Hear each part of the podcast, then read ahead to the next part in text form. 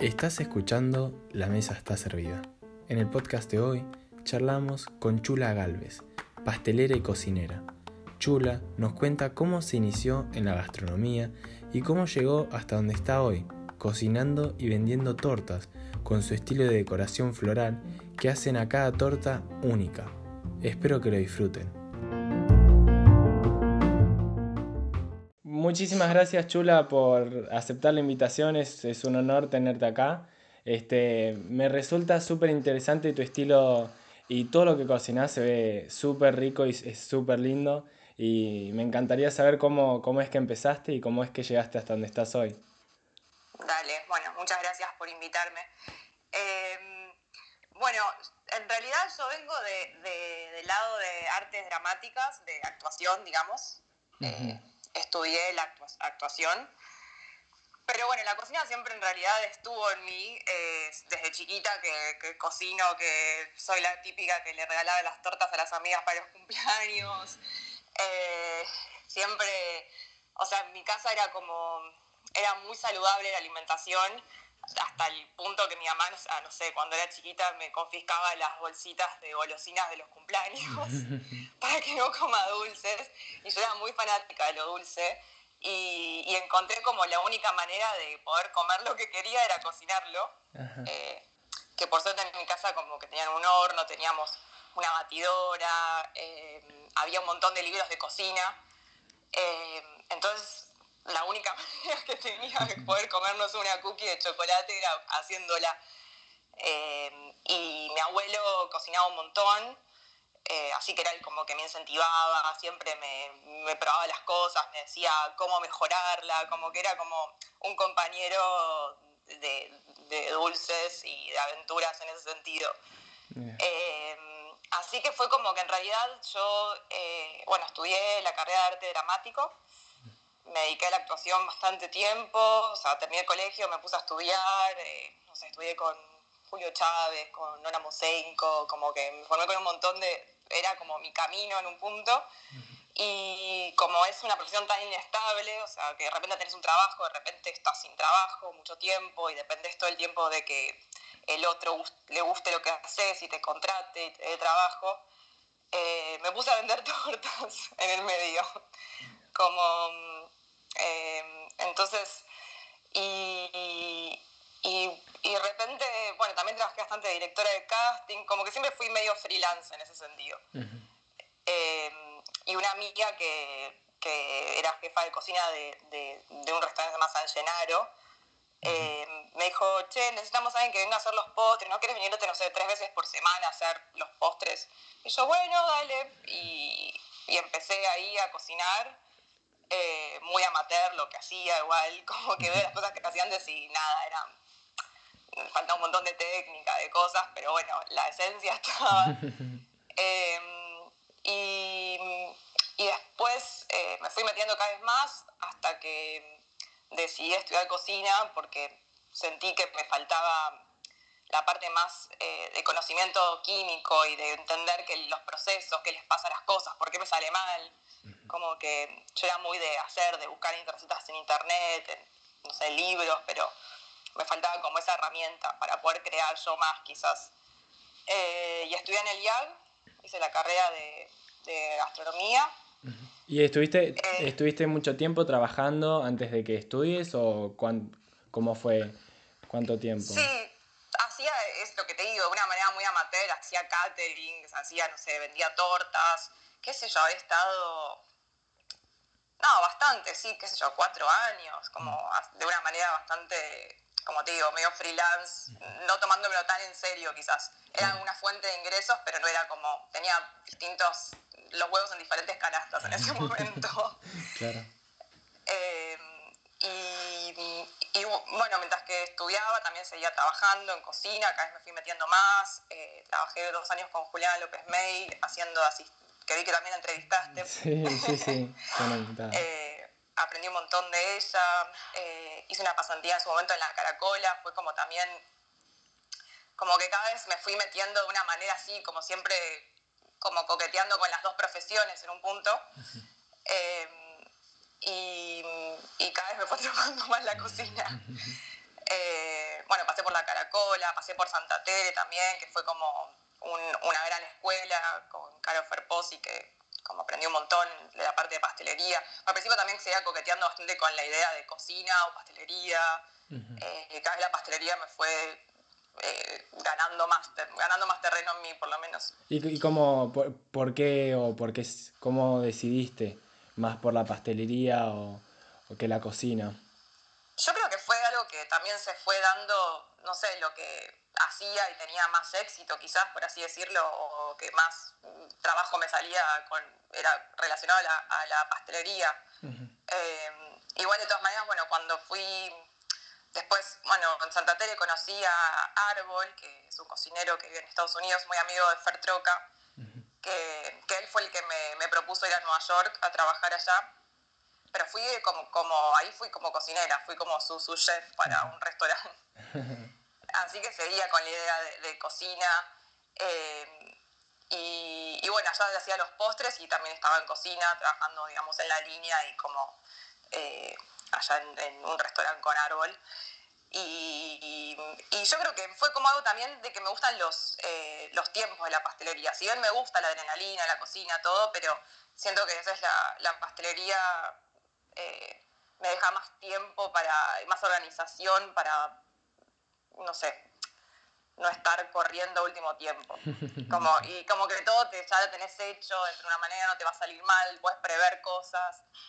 No sé, a mí me pasó eso. me gusta más el tiempo de la decoración, de la presentación, como poder dedicarle más a eso a la, hora del servicio, por ejemplo. Claro, claro. Y, eh, y con todos los lugares que fuiste trabajando, con, ¿Qué, sensaciones fuiste llevando de cada lado? ¿Qué lugar crees que te, te aportó más a tu estilo de ahora? ¿Cómo, cómo fue? Em, yo creo que, que fue, es una mezcla de todo. En un punto también, cuando solté la idea de, bueno, solo hay que ser, no sé, por ejemplo, actriz y tengo que seguir esta, esta carrera y no me puedes concentrar. Cuando solté como esa idea de decir, ah, no, bueno, puedo darle importancia a otros intereses que tenga, eh, como que me di cuenta que todo está relacionado también. Como vos me decís, bueno, ¿qué fue lo que fue marcando capaz más mi estilo? Y yo creo que es una mezcla de todo, de, de lo que, no sé, creativamente pude, eh, herramientas creativas que pude desarrollar con la actuación, quizás que fue donde más, más eh, le dediqué tiempo a eso, al lugar creativo de cada uno. lo, que, lo que aprendí en el IAC más técnicamente, lo que aprendí de Caro respecto a la no sé, la prolijidad y la perfección. Eh, como que cada cosita yo creo que te va llevando a, si vos te, te, escuchás a vos mismo, como que creo que te va llevando a un lugar más propio de creación y de identidad. Y no tiene que ver con la cocina solamente eso, como que tiene que ver con todo lo que vivís. Claro, claro, claro. Es una mezcla de todo. Sí, yo creo que, que sí. Pero sí, creo que no sé, por ejemplo, para mí la formación con Nora Mosenko de actuación fue como muy clave a la hora de, crear y, buscar desde un lugar genuino de uno, como siempre buscar eso. Mira, muy interesante. Este, y, en Estados Unidos fuiste por árbol, dijiste, y, cómo fue tu progresión allá? Eh, bueno, llegué con él, por él, primero aparte fue al principio medio caótico porque llegué con, tenían, iban a abrir un restaurante por el que fui, me apuré, me acuerdo tuve que hacer, no sé, dejar mi apartamento en un mes, como que hice todo muy rápido para poder llegar a la apertura y estar allá. Eh, fue bastante fácil también al principio porque mi hermana vive allá hace siete años, entonces tenía alguien que me reciba, que caía, o sea, me represente amigos, como que no fue tan difícil el, la migración, digamos. eh, y, y, bueno, ese proyecto al final estuvimos como un mes, estuve como un mes sin trabajar más o menos porque se cayó. Eh, eh, al final, no sé, allá viste como en todos lados, ¿no? Pero pasaba mucho, hay muchos problemas con eh, los permisos del, del, departamento, del Fire Department, como tienes que tener un montón de permisos de habilitación que si no los pasás no puedes abrir. Y y tienen que, o sea, iban como tres veces y no terminaban de aprobárselo por diferentes cosas y al final el dueño se cansó porque estaba gastando mucha plata en alquiler y decidió venderlo así como estaba el restaurante y nunca se abrió. Uh. Pero por suerte paralelamente le ofreció otro trabajo eh, que era como hacerse cargo de dos cocinas, una se llama Rosarito y Shelter, son como dos restaurantes de argentinos que están en Williamsburg, eh, que está uno al lado del otro y la cocina es como conectada, o sea, son distintos, pero se conectan por la cocina. Mira. Así, y son gigantes los lugares. Así que fui como, entramos ahí los dos juntos, yo fui como su, su chef ahí. Eh, y después, eh, y ahí estuve un año y medio más o menos trabajando. Al final terminé haciéndome, estaba como de, de algún título que hace allá que se llama Kitchen Manager, que es como, como ser la manager de las cocinas, y que lo hice seis meses y lo terminé odiando porque era como, no sé, no era muy feliz haciendo eso. Es más, es como, es, no, no, no estás relacionado con, con cocinar en sí, ¿cómo es? Claro, es Sí, es la persona que se encarga de, no sé, de hacer los pedidos, de organizar los, los horarios, eh, de, la cocina, eh, de que todo salga bien, de si hay un problema con la cocina, como que está todo, es todo más eh, protocolar y lineal, digamos, los roles que hay allá. Y también algo que es muy distinto acá con la cocina es que, o sea, allá la gente trabaja por hora, generalmente. Y vos, entonces, pues tenés que estar tipo controlando que no se pase de horas porque si no hace algo que se llama overtime, que tenés que pagarle mucho más. Entonces es como un rol muy estresante porque tenés que estar atrás de todo el mundo para que se vaya, para que se dice ponchear, que es como poner el dedo para marcar que te fuiste, como eh, nada, es bastante organizar de que, de que puedan, no sé, es, es, es, como hacer un laberinto con el personal que tenés. Claro, y es algo que no, va, vos pensaste en algún momento de hacerlo, porque supongo que en el IAG no te preparan para eso. No, no, no, fue en realidad, eh, yo me volví, bueno, Árbol se fue, entonces los dueños me, les faltaba como este rol y pensaron en ese rol para mí y yo ya tenía la visa con ellos, entonces fue como, dije, bueno, puede ser, no me entusiasmaba demasiado, pero me entusiasmaba la idea de seguir allá y seguir aprendiendo. Claro. Eh, así que fue medio que así. Y también hacía los postres, igual, por suerte, también. Tenía ese rol. ¿Y después de eh, ahí? Y después de ahí llegó un momento que no aguanté más porque era como no, o bueno, ya la gastronomía es no tener vida, generalmente es social, te perdés de todos los eventos de todo el mundo porque siempre estás trabajando en ese horario. Eh, y encima estaba haciendo algo que no me gustaba y llegó un punto que terminé renunciando de la mejor manera con ellos. Eh, les seguía haciendo los postres, seguía yendo dos veces por semana como a hacerles la producción, pero ahí fue como un antes y un después, como que ahí me abrí, empecé hacerle, bueno, me salió, eh, fui a hacerle la carta de postres a Orilla Miami, que, que fue una re linda experiencia. Eh, o sea, ahí, estuve ahí con la apertura, le hice los postres a otro restaurante que se llama Dimes, eh, y empecé a hacer también eventos, más como, funcionar como si fuese un catering, y ahí fue como, nada, fui muy feliz después, cuando empecé a hacer más lo mío. ¿Eso en qué, en qué año sería? Esto fue el año pasado. Ajá, ajá. Sí. Sí, sí, sí.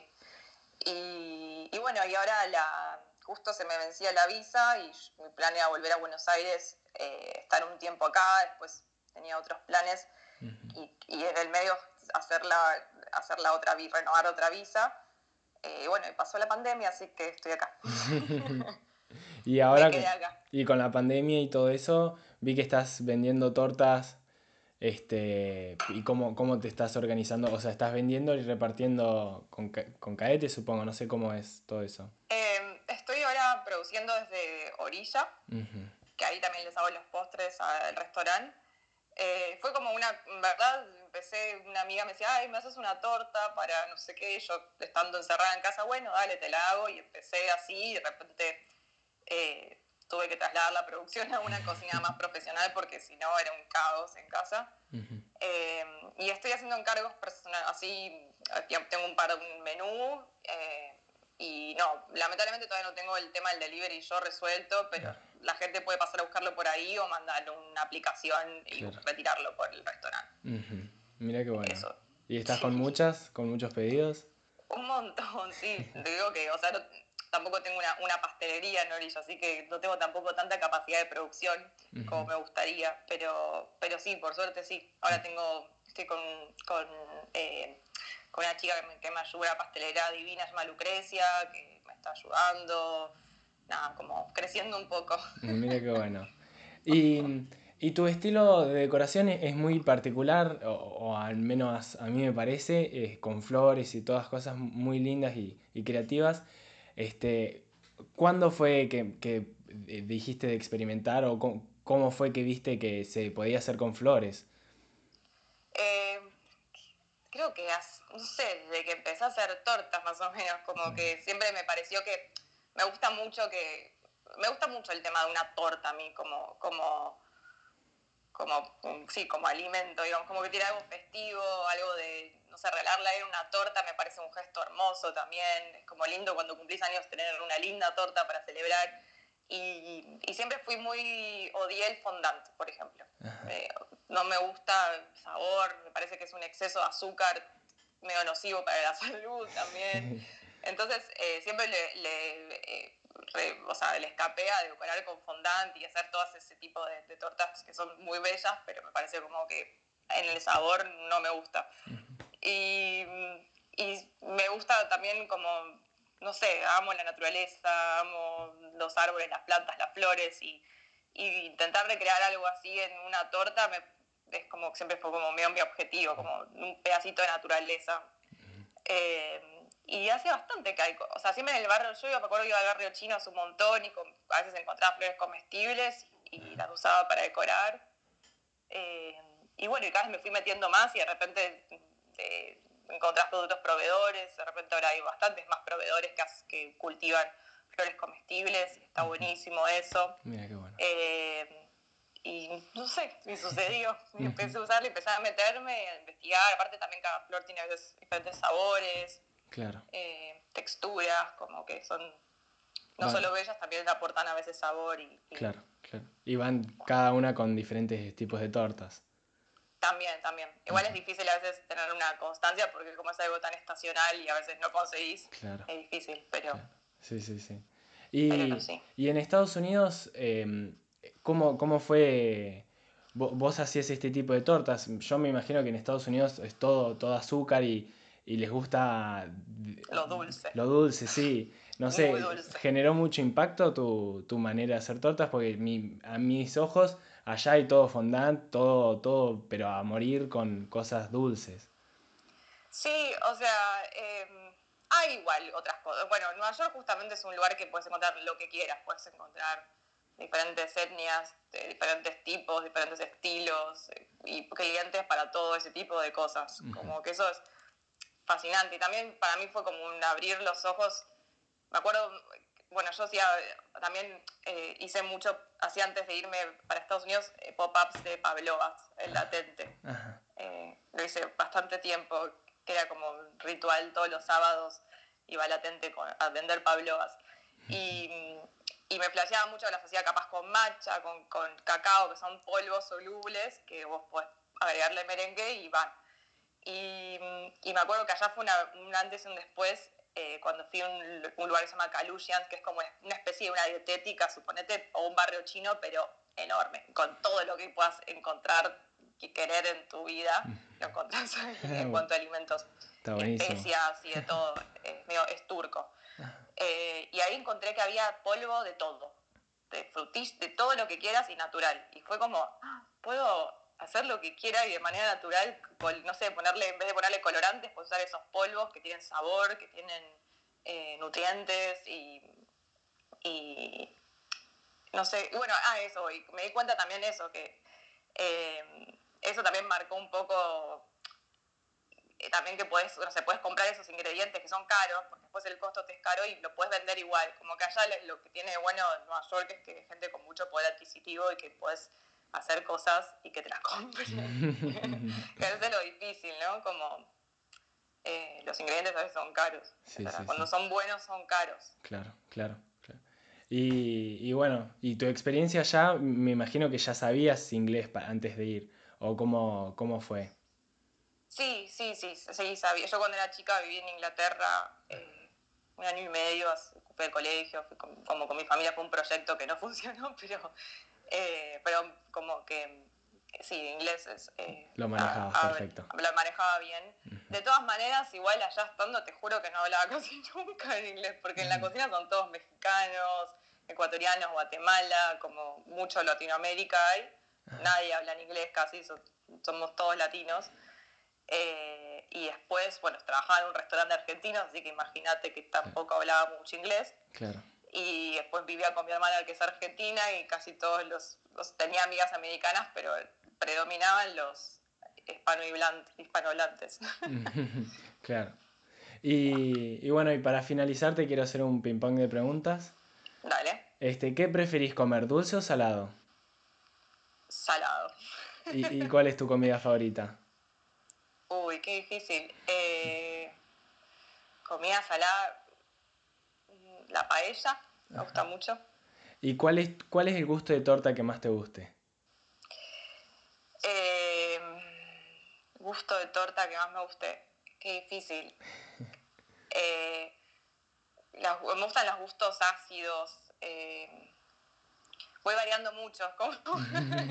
ahora creo que la que hice ahora que estoy viendo una revuelo una de mandarina con chocolate blanco y cayú. eso, ese, hoy en día ese gusto me gusta mucho. Mira, suena, suena buenísimo. Sí, sí. Muy rica. ¿Cuál es tu utensilio de cocina favorito? Eh, la espatulina. ¿Y la gastronomía del mundo que más te guste, cuál es? Em, la italiana. ¿Y, volverías a la actuación? Sí, o sea, siento, yo, yo no digo que la dejé, digo como que la gastronomía ocupó más mi tiempo, pero no estoy, no significa que no está abierta a volver. Sí. Y para, si alguien, si alguien que escucha quiere alguna torta tuya, ¿cómo hace? Eh, que me escriba por Instagram. Bueno, buenísimo. Este, bueno, muchísimas gracias Chula por aceptar y por contar tu historia, es muy interesante. Y nada, me encantó. Lucas.